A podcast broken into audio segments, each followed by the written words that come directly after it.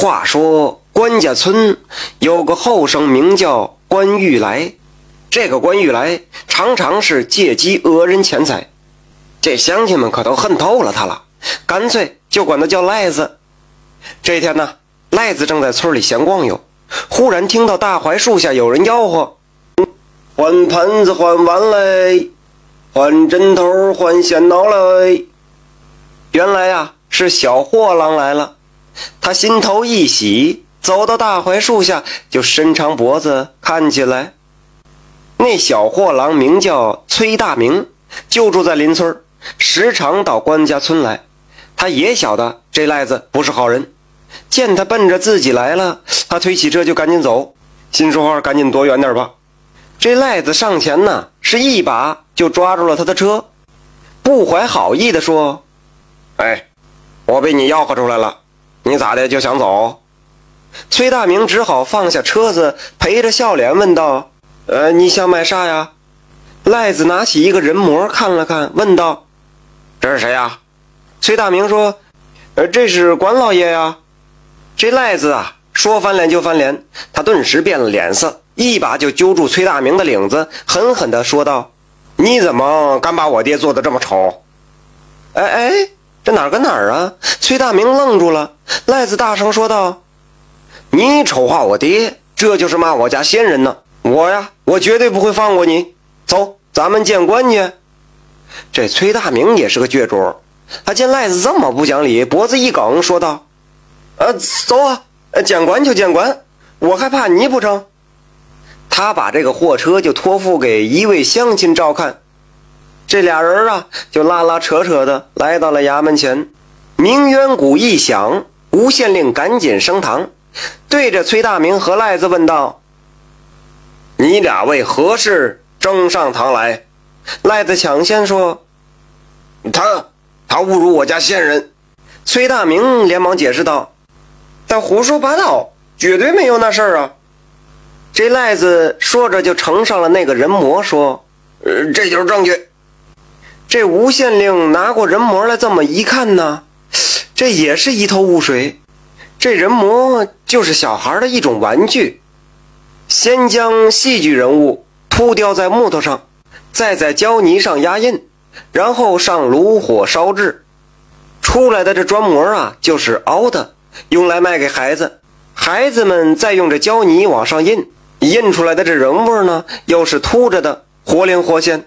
孩子们就用这人模表演戏剧故事，却也是乐在其中。这吴县令就看着巴掌大小的人模，怎么也想不明白，他怎么就变成骂人的证据了呢？于是就问赖子：“关羽来，崔大明卖这个人模，怎么就辱骂你家先人了？”赖子先是行了个礼，然后说道：“嗯，大人有所不知。”草民家父名叫关岳，乃是洪家班的当家武生，最擅长的就是关公戏，人送外号美云长。崔大明做的这个人模，他就是照着我爹的样子做的。可是他，他故意把我爹的脸给做坏了。吴县令凑近一看，那人模实在是太小了，还是个关公的全身像，那脸呢，只有蚕豆般大。这也看不出是哪儿做坏了，赖子却说：“拿块胶泥来，一试便知。”这胶泥啊，就是那橡皮泥。吴县令就派人去拿了。不一会儿啊，差役就寻回来一块胶泥。赖子是亲自动手，把胶泥捏糊熟了，按到人模里，再取出来呈给吴县令。吴县令一看呐，这关公的额头上有个绿豆般大小的疙瘩。这是有点丑，还赖子说：“呃，大人这回看清楚了吧？他这是丑化我爹呢，这可比骂我还扎心呢。不行，得让他赔我钱，那是理所当然的吧？”这崔大明这时候就急了：“哎，大老爷，我冤枉啊！我没看过戏，我也不知道他爹演的关公啥样，我我更没有丑化他呀。”这吴县令就问了：“嗯？”你没看过戏？崔大明点了点头。吴县令说：“那好，走，我带你去。”城里呀有家戏园子，正好今儿要演三英战吕布。吴县令就带着崔大明和赖子来到了戏园子，寻了个位置坐好。不一会儿，好戏就开场了。台上演的精彩，台下是看得着迷，叫好声、喝彩声那是不断。待戏演完了，戏子出来谢幕，观众们都不觉得哄笑起来，因为这时候台上出现了四个关公。县令就问着赖子。你看这关公，哪一个是刚才戏里的关公？这赖子一看这，他哪认得出来呀？他就胡乱指了一个。吴县令喝道：“哼，这么大的人你都认不出，这么小的人模你却认得？你这不是睁眼说瞎话吗？你爹能演关公，别人也能演关公，何以见得人模上的关公？”就是你爹演的呢，你这分明就是胡说八道！我看你就是想讹人的钱财。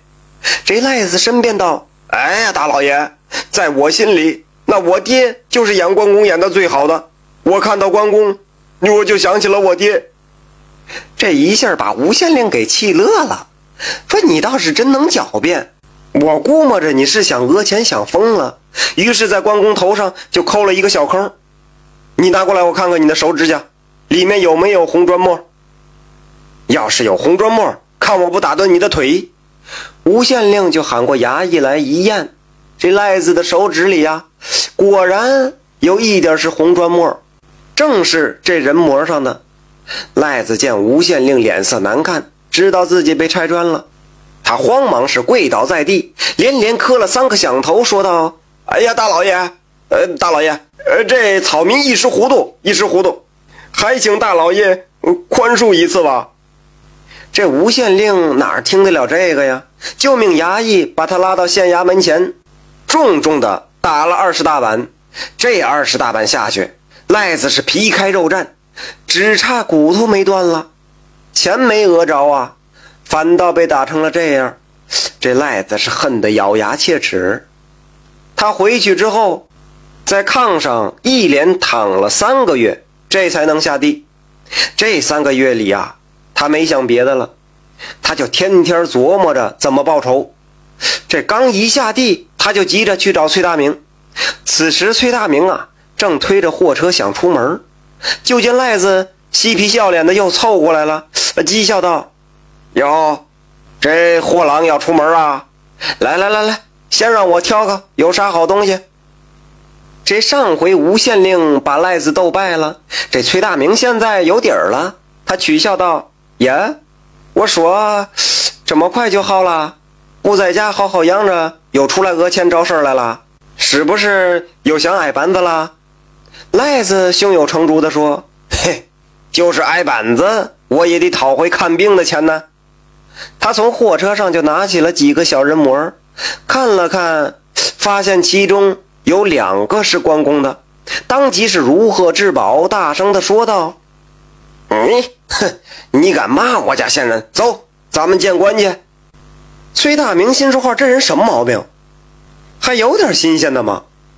啊，又跟我弄这一套。那好，去就去啊，走啊，谁怕谁呀？两个人就拉拉扯扯的，又来到了县衙前。这吴县令一见这二位呀，心下也是不觉得一愣。我怎么又是这俩人啊？他一拍惊堂木，问道：“你二人所谓何事？”赖子这时候又说了：“说大老爷呀，他骂我家先人。”这吴县令也是这么想的，这人什么毛病？有没有点别的？啊，又跟我来这套。这个吴县令就问：“啊，怎么骂了？”这赖子啊，就把两个人模同时呈上去了。这吴县令接过来一看。这还是两个关公的人模啊！他仔细看了看，也没有看出什么不一样的地方，但也深知这个赖子是很能狡辩，于是就留了几分神。他不紧不慢的就问：“他怎么骂你家先人了？”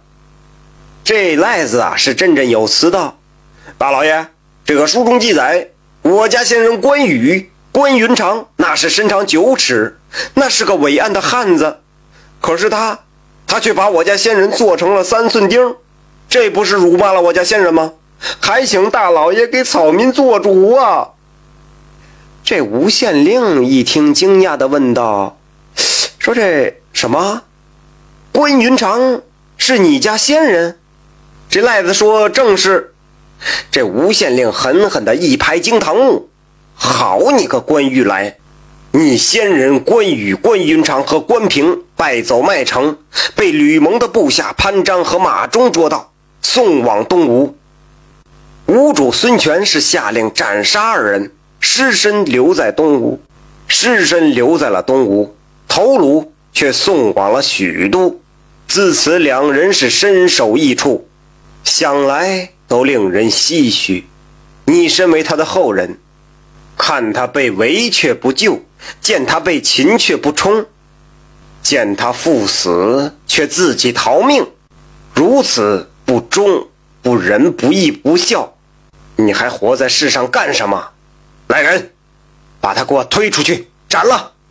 赖子一听，吓得又是咕咚一声跪在地上，大声喊道：“哎呀，大老爷，那是一千多年前的事了，那时候我还没出生呢，他的死跟我毫不相干呢。”这吴县令这时候也着火了，他的死都跟你毫不相干，那他在人魔里被做成啥样，又与你何干？拿不相干的事情来讹人钱财！实在可恶！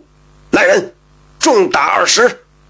他令签往下一扔，就噼里哭出，衙役们又把赖子拉下大堂，重打了二十大板。赖子这才知道，这吴县令啊，饱读诗书，思维敏捷，那他绝对不是人家的对手。再来也只能是自取其辱，受了皮肉之苦，还占不到半分便宜。自打那以后啊。赖子是再也不敢耍赖讹钱了。